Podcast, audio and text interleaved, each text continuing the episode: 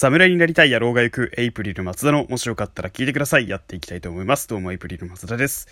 個人的な話になるので、まあこれちょっとこの場で話すのもどうかとは思うのですが、まあちょっと昨日の振り返りをしていこうかな、反省をしていこうかなと思っております。よろしくお願いします。ということで、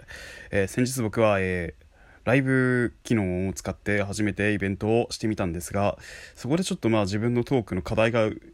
いろいろと見えてきたなっていうのがあって今まで大きい企画やってこなかったったんですね。そんなに積極的に。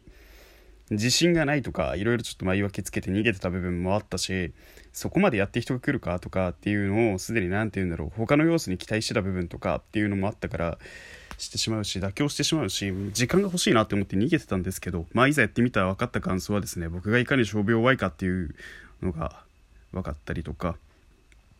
ゲストの方に対する適切なトークテーマとか流れとかっていうものをもうちょっとうまく作れたらよかったんじゃないかなっていうのが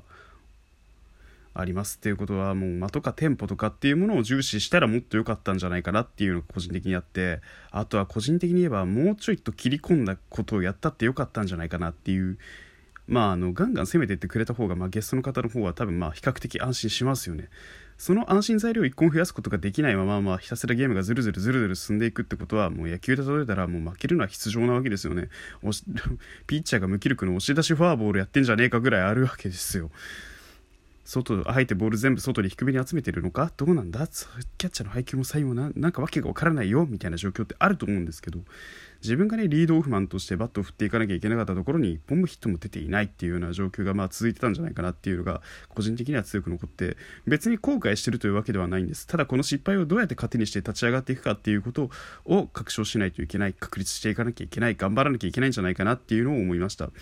ただそれを得て思って本日のトーク収録というわけでございます。まあつまり僕が何を言いたいかっていうと失敗ってものは不安材料ではなくて次につながる材料であるっていうのをのにしていかなきゃならないっていうのをただ失敗したっていうことを後悔したままの経験にしておくのは良くないっていうことなんですよ。